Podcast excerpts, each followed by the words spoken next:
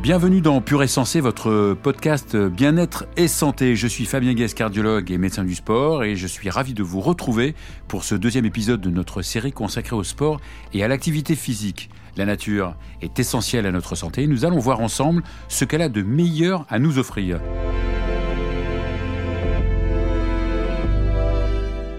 Si vous avez écouté le premier épisode de cette série consacrée à l'activité physique et à ses bienfaits pour notre santé, vous devez être désormais très motivé pour vous mettre ou vous remettre au sport. Et avec mon invité, nous allons vous aider à choisir le sport qui est fait pour vous, et il y en a forcément un. Bonjour Julie Ferrez. Bonjour Fabien. Alors on se connaît évidemment depuis longtemps, hein. je vous ai invité plusieurs fois dans, mon émission. Vous êtes le sport pour vous, c'est votre vie, hein. vous en avez même fait votre, votre métier, puisque vous êtes coach sportive, également chroniqueuse sportive, passionnée de yoga et de tout ce qui touche au développement personnel. Vous avez écrit de nombreux livres sur tous ces sujets. Je, suis, je ne me suis pas trompé? Absolument pas, et ça me fait très très plaisir d'être dans votre émission. Ça faisait longtemps. Alors, il, paraît que vous allez sortir un livre? Exactement, premier premier semestre 2023 pour la reprise du sport, euh, le démarrage du sport pour les personnes qui sont en surpoids.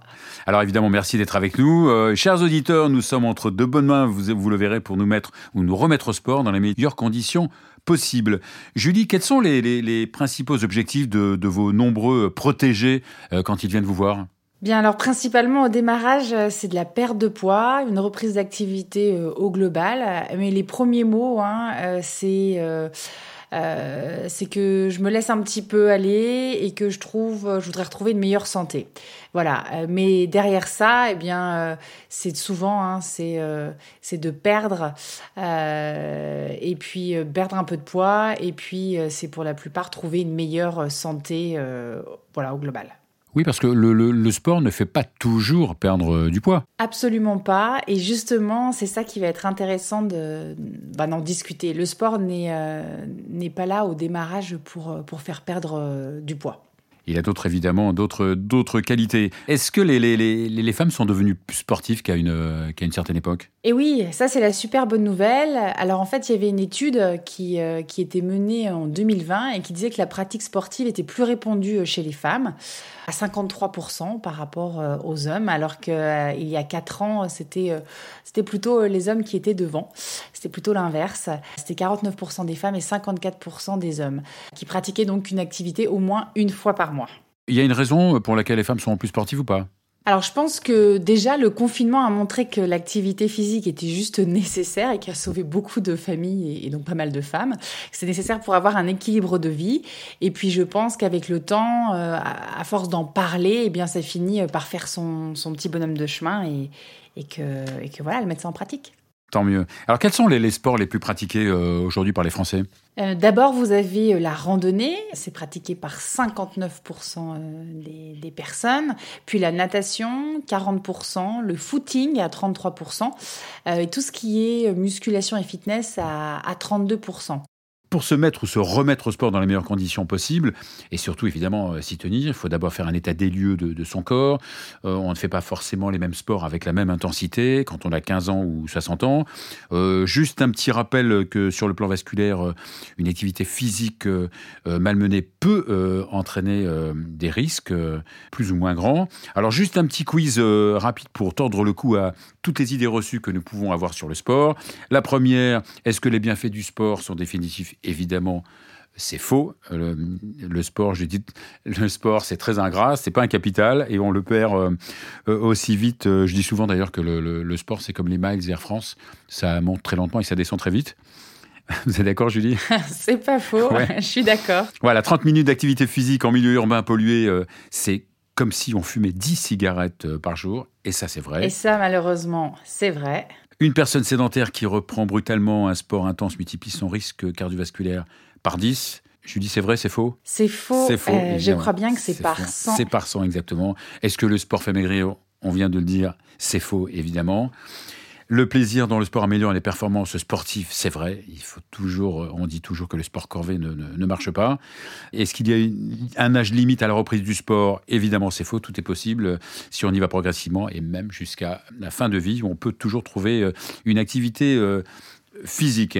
Alors parlons d'abord du risque cardiovasculaire. Faire ou refaire du sport sans contrôle médical, c'est le meilleur moyen de se faire une petite crise cardiaque?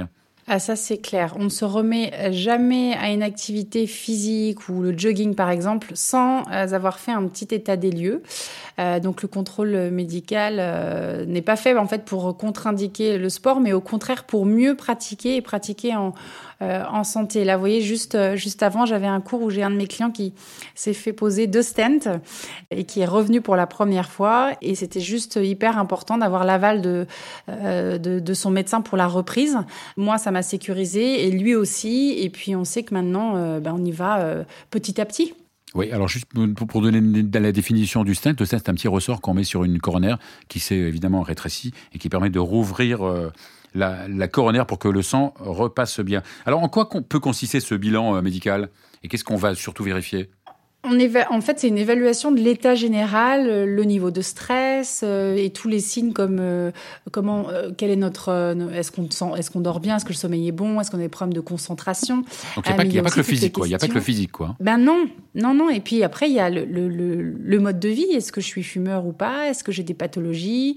Est-ce que mon poids a évolué durant les dernières années? Est-ce que j'ai de la tension? Est-ce que j'ai fait un bilan sanguin enfin, récent? Est-ce que ma glycémie euh, euh, est bien parce que ça peut on peut déceler aussi d'éventuels diabètes, du cholestérol, des triglycérides, vraiment tout ça pour évaluer le risque cardiovasculaire.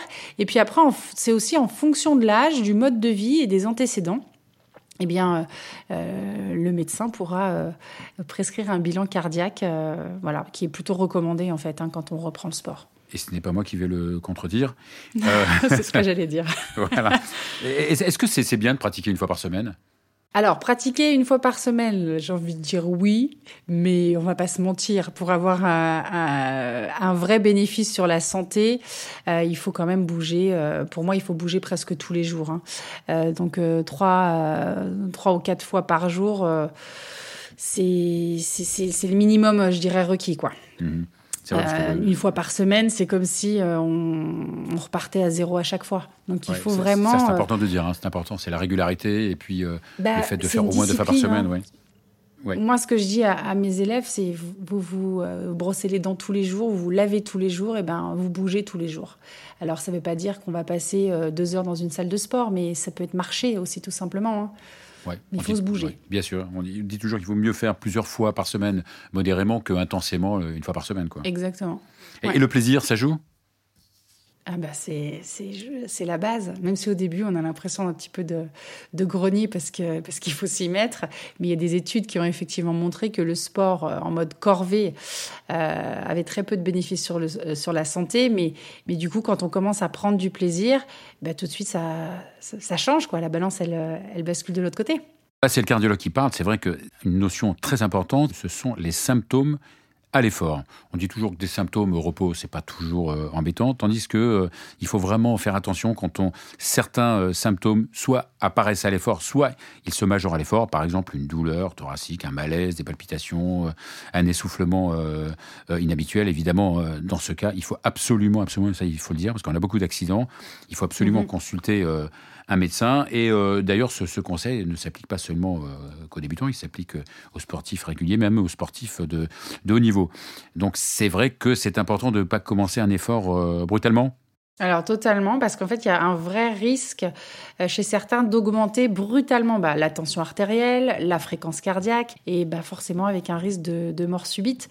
Et c'est à ça que va, va servir l'échauffement, parce que c'est la base de toute activité sportive, mais que ce soit du golf, que ce soit du tennis, que ce soit euh, de la rando euh, ou de la course à pied. On ne démarre pas sans échauffement. C'est euh, moi je prends toujours l'exemple de dire c'est comme si vous sortiez votre voiture du garage et que vous lui demandiez d'être directement en cinquième vitesse. Bah ça va pas le faire. Le moteur il va, il va un peu couiner. Bah là nous c'est pareil. Vous voir vous allez flinguer votre voiture. Et eh oui, un échauffement avant de commencer toute activité physique est super important. Au-delà de prévenir d'éventuelles blessures, il permet de faire monter le corps en température pour préparer les muscles à l'effort. Ils seront ainsi plus performants car ils seront mis dans des conditions de travail idéales. Vous pouvez réaliser un massage énergique au début de votre échauffement, avec un mélange de deux gouttes d'huile essentielle de Golteri, une goutte d'huile essentielle de menthe poivrée, trois gouttes d'huile essentielle de lavande vraie et une cuillerée à café d'huile végétale d'arnica. Un super combo pour réveiller le muscle et éviter des souffrances musculaires. Commencez toujours par les jambes pour remonter vers le cœur afin de stimuler aussi la circulation. Parmi vos, vos clients, vous avez beaucoup de fumeurs, fumeuses? Euh, J'en ai quelques-unes. Quelques-unes, quelques-uns, ouais. Ouais, en général, ceux qui sont motivés euh, pour, pour l'exercice physique euh, fument moins que les autres, peut-être, non ou pas? Moi, je trouve que globalement, ils fument moins. Après, ça reste que l'habitude de, du petit fumeur. Enfin, voilà, j'aime bien une petite clope de temps en temps, mais ce ne sont pas des gros, gros fumeurs. En tout cas, ce qui est important, c'est de, de jamais fumer, bien sûr, euh, avant une activité physique, euh, une heure avant une activité sportive, et même dans les deux heures euh, qui suivent, mhm. parce que la nicotine, on le sait, hein, ça entraîne une hyperexcitabilité cardiaque, le cœur va aller, beaucoup plus vite, et là aussi, on, on, peut avoir un risque de, mort subite si on a une, une pathologie sous-jacente qu'on n'a pas, qu'on n'a pas su diagnostiquer. Quels autres conseils peut-on donner pour pratiquer en toute sécurité? Alors, moi, il y a des conseils tout simples, hein, et d'ailleurs, c'est les, recommandations des cardiologues, hein, que je ne fais que recommander. Je surveille, je contrôle ce que vous dites. voilà. Euh, c'est éviter de faire du sport quand on a de la fièvre. C'est euh, bien s'hydrater régulièrement. Euh, et ne pas faire du sport quand il fait moins 5 degrés ou plus de 30 degrés. Alors, ça a d'autant plus d'importance l'été avec les canicules, les températures qui voilà, il faut choisir d'autres activités qui ne mettent pas euh, le cœur, euh, le cœur en, grand risque. Tout à fait. Et d'ailleurs, quand on a eu un épisode infectieux, il faut pas reprendre le sport avant 8-15 euh, jours. Évidemment, on a tendance à dire faire du sport, bouger votre corps. on devrait aussi dire pratiquer le sport pour lequel vous êtes fait. On dit souvent que sur 10 personnes qui pratiquent un sport, il y en a 5 qui ne pratiquent pas le sport adapté à son profil. Vous êtes d'accord, Julie? Moi, je, oui, je suis complètement d'accord. C'est vrai Même que enfants, hein, souvent, on, s'acharne à mettre des enfants à faire tel et tel sport, donc souvent on les dégoûte, ou alors euh, c'est juste des sports qui sont pas adaptés à leur morphologie. Bah oui, bien sûr. Par rapport, par exemple, euh, golf et mal de dos. Euh, euh myope et fléchette, myope et fléchette. oui, c'est vrai. si vous portez des lunettes. Vrai. vous, avez donc des exemples ou pas, non sur les, Eh bien, euh, par euh, exemple, c'est faut, faut arriver à se poser la question. Donc, si j'ai un tempérament où j'aime être un petit peu tout seul, voilà, est-ce qu'on peut pratiquer euh, individuellement ou, pratiquer des sports collectifs? Ça, vous le voyez tout de suite quand vous vous testez une personne? Bah, Après, on se rend compte. Oui, après, on se rend compte si ce sont des gens qui vont plus être moins timides en groupe, ça va leur faire du bien pour se pour se motiver, ils vont se sentir soutenus. C'est mieux d'aller vers des sports collectifs plutôt que des sports individuels où il faut mettre sa paire de baskets aller courir tout seul, alors qu'on on n'est pas mhm. déjà à l'aise avec le simple fait de partir tout seul. Bien sûr. Est-ce qu'il y a des gens qui préfèrent euh, aussi euh, pratiquer en intérieur, à l'extérieur? Bien sûr, ça aussi, ça compte. Hein. Si vous êtes quelqu'un qui préférait aller vous entraîner euh, à l'extérieur, eh bien, privilégiez les sports outdoor, hein, c'est ce qu'on dit. Et, et, au contraire, si vous êtes plutôt frileux, que vous n'aimez pas euh, braver les intempéries, eh bien, c'est mieux de pratiquer des sports en, intérieur. Comme je dis après, il, faut savoir aussi qu'est-ce qui, en fonction du lieu où on habite, euh, qu'est-ce qui va être euh, développé autour de chez moi? Est-ce qu'il y a des activités extérieures ou pas? Voilà.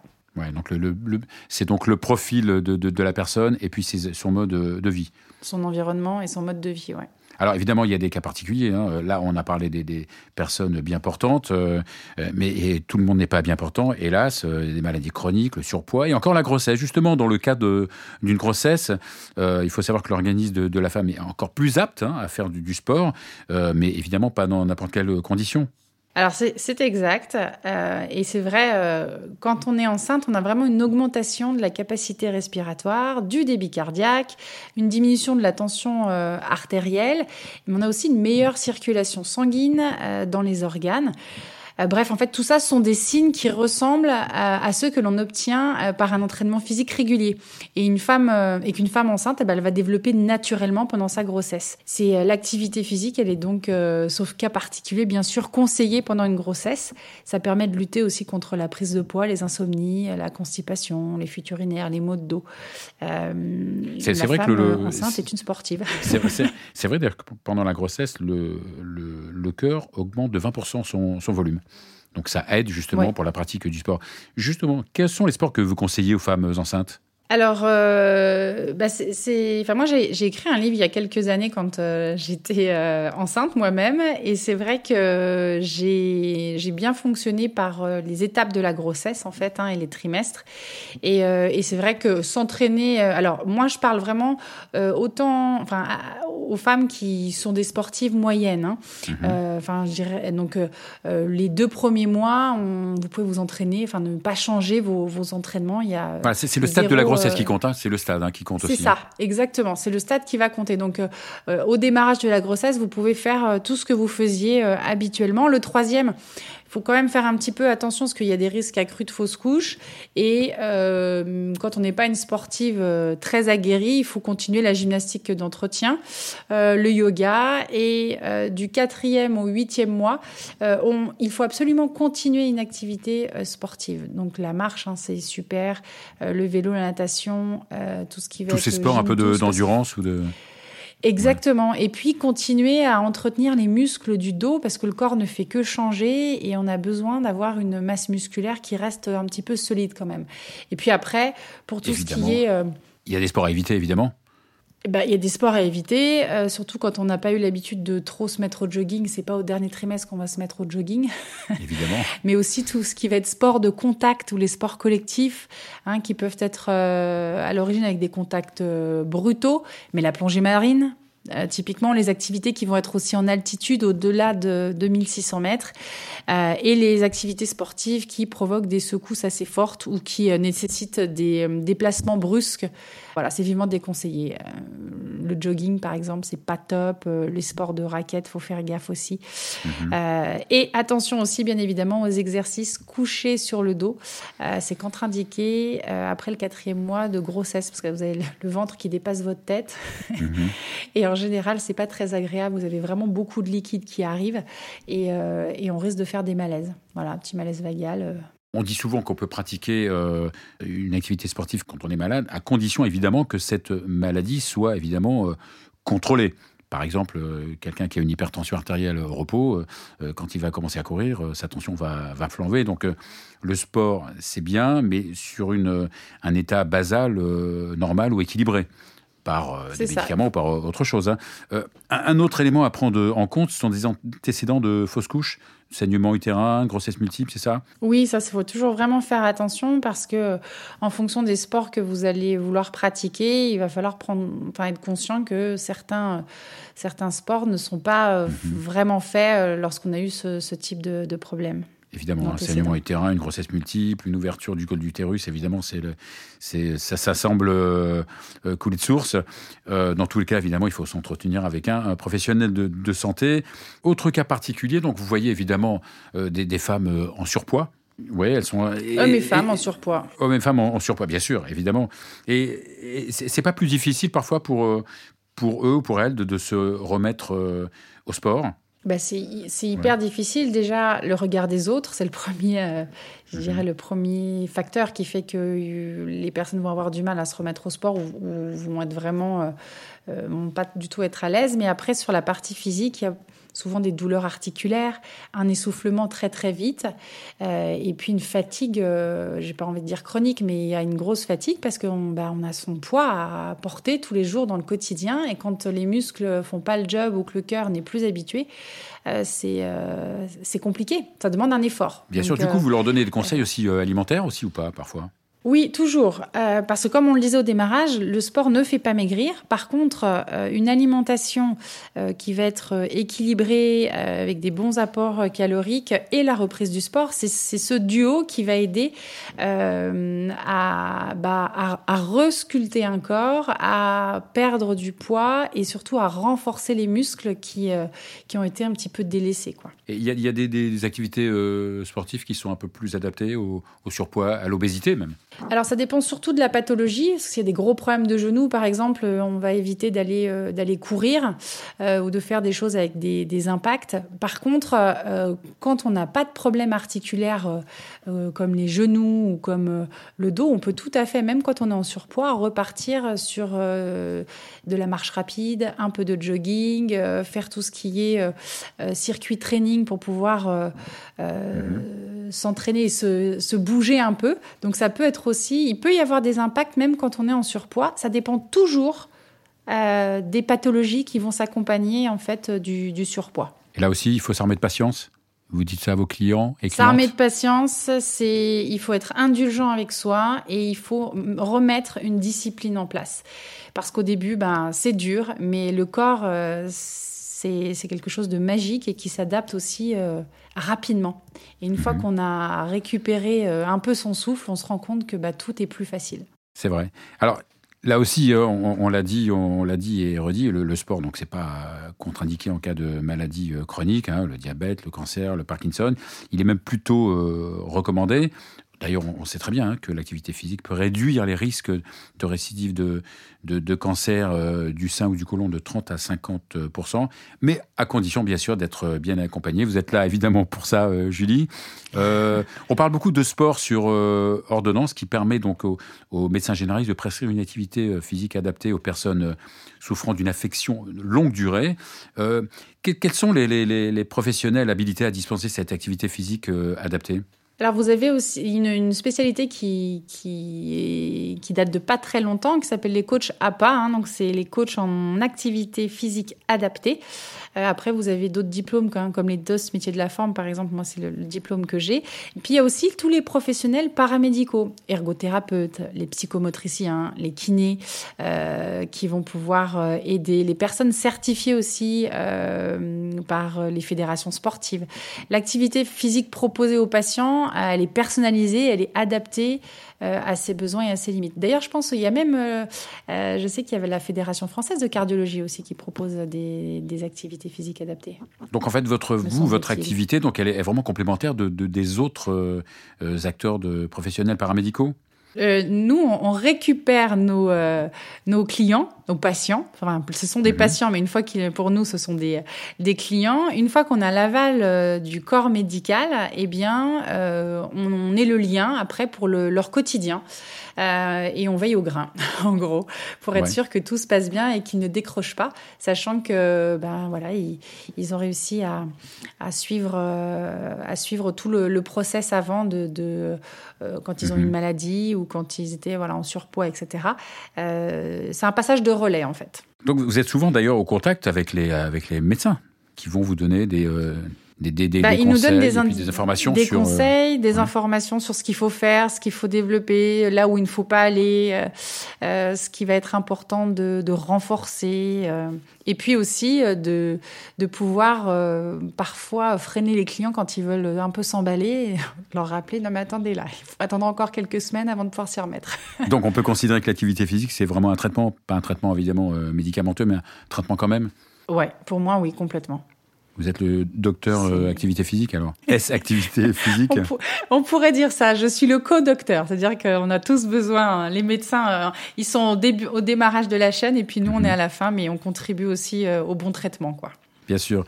On, on, a parlé beaucoup de, de cancer, hein. hélas, c'est assez fréquent encore.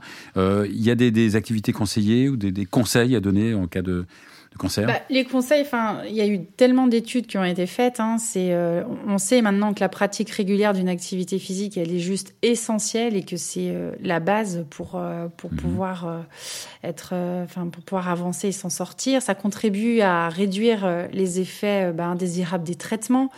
ça combat aussi la fatigue et puis et puis la dépression. Ça réduit le risque aussi de récidive.